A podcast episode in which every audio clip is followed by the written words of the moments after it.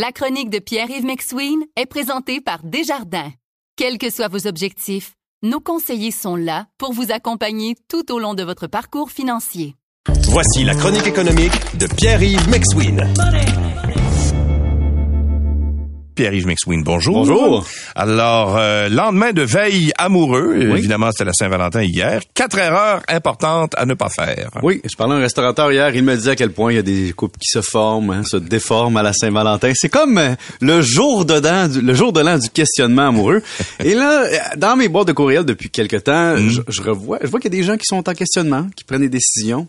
Et je vais te parler des erreurs qu'ils font lorsqu'ils qu'ils sont en couple ou qu'ils mettent fin à un couple. Euh, Une des premières erreurs, Ouais.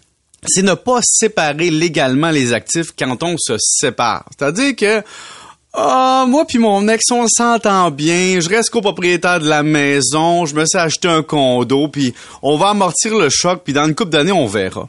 Ah, c'est cute, c'est beau. Mais là, il y a une des deux personnes qui demeure propriétaire légalement de deux résidences. Ouais. Donc, elle est en train de créer du gain en capital qui ne sera pas à l'abri de l'impôt sur une des deux résidences, alors qu'elle aurait pu transiger au jour 1 et tout laisser le gain en capital futur à l'abri de l'impôt en n'ayant qu'une seule résidence. Alors ça, c'est super important. Et, et, et après ça, souvent aussi, ah, la personne garde la maison, moi je veux acheter un condo. Comment vous partagez les frais? Comment vous partagez le gain à partir de maintenant? Comment vous calculez l'impact fiscal de la personne qui a deux maisons? On y a pas pensé. Ben c'est ça, c'est une erreur. Vous vous séparez de corps, d'esprit et d'argent. Euh, faire traîner l'officialisation de la séparation du divorce. Ça, je vois ça souvent. Ah, je m'entends bien avec mon ex. Ça, c'est tout le temps la personne qui veut acheter la paix. On, on- J'y envoie de l'argent chaque mois, puis on verra. C'est sympathique tout ça. Ouais. Mais dans quelques années ou dans un an ou deux, il y aura eu gain de patrimoine familial. Mhm. Il y aura eu gain de valeur.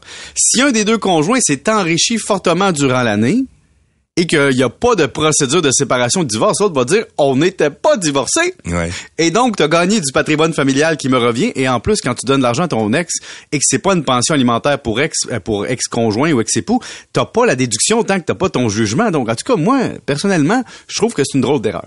Il y a aussi ne pas penser à nos gens à la ville, à Valérie Plante à Montréal ou aux autres à l'extérieur.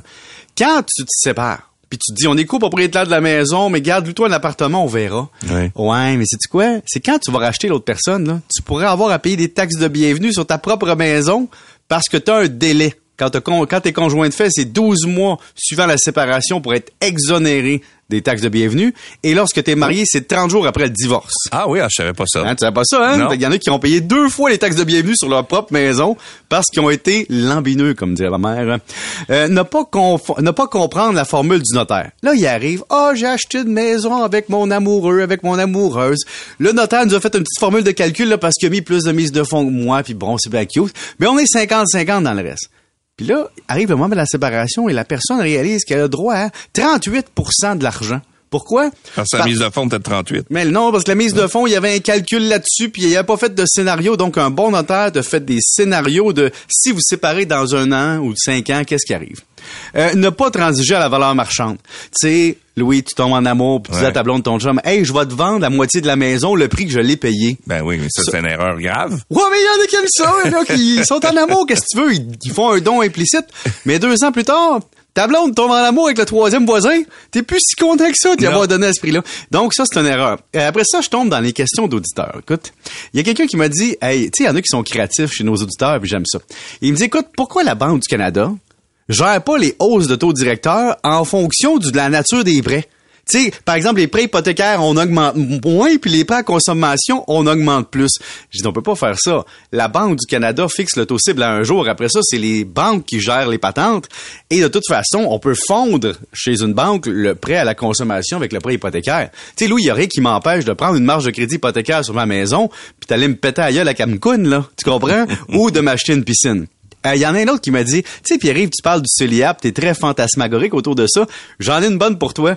Il y a des gens qui vivent dans une maison qui appartient à un Inc parce que ça fait partie d'un grand terrain agricole, puis la, terrain, la maison est non matérielle sur le terrain. Ouais. Disons qu'on ne sait pas si l'avantage imposable est déclaré, mais en somme, ces gens-là sont admissibles au CELIAP parce qu'il n'habite pas une maison qu'il possède, c'est le ING qui possède la maison, puis va savoir qui voit les liens. Et donc, c'est le genre de situation où le gouvernement n'a pas réfléchi trop trop. Euh, une autre qui me dit, hey, mes parents, ils ont un terrain, ils veulent me le donner. Mais là, Louis, on parle pas d'un petit terrain. On parle de plusieurs centaines d'acres, tu comprends? Et là, la personne dit, y a-tu un moyen d'éviter l'impôt?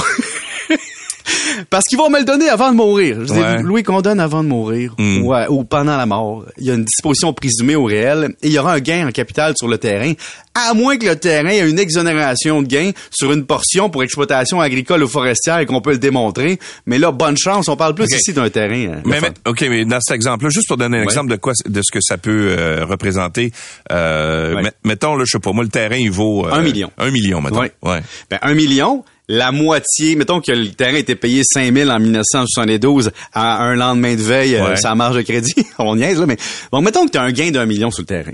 Bon, c'est un gain en capital, Ouais. imposable à 50% donc ça fait quoi? La moitié, donc c'est 100 000. Imposable au taux marginal, donc là, t'es rendu à deux, t'es à 500 000 de gains, on s'entend-tu que ça augmente ton taux d'impôt? Donc, t'as à peu près, là, le corps qui est en impôt. Donc, les parents, s'ils veulent te donner le terrain, faut qu'il y ait 250 000 à sortir. Évidemment, quand ils vont mourir, ils ont peut-être une assurance vie qui vont le payer. OK, fait que ça se pourrait, ça se pourrait que le cadeau, ce soit pas un vrai cadeau, là, parce que... ben, il faut qu'il y ait les moyens de te le faire, le cadeau. Parce Ouais. que, tu sais, tu peux pas faire de cadeau sur lequel t'as pas payé l'impôt.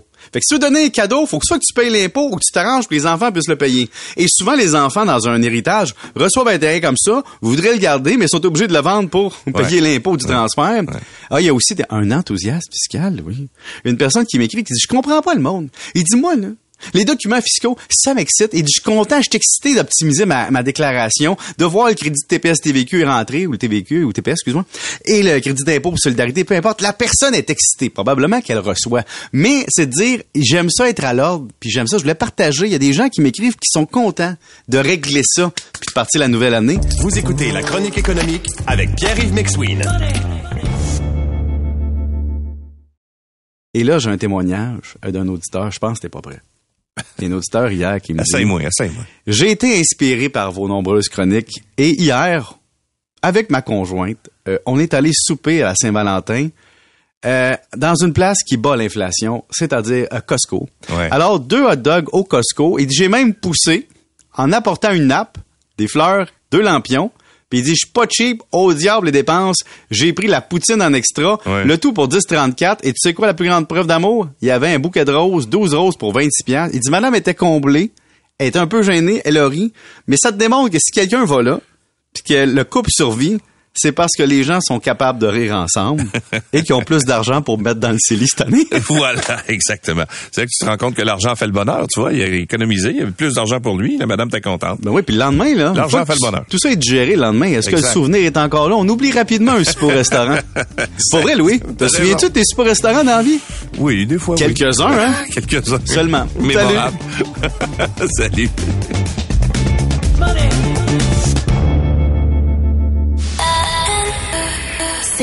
23.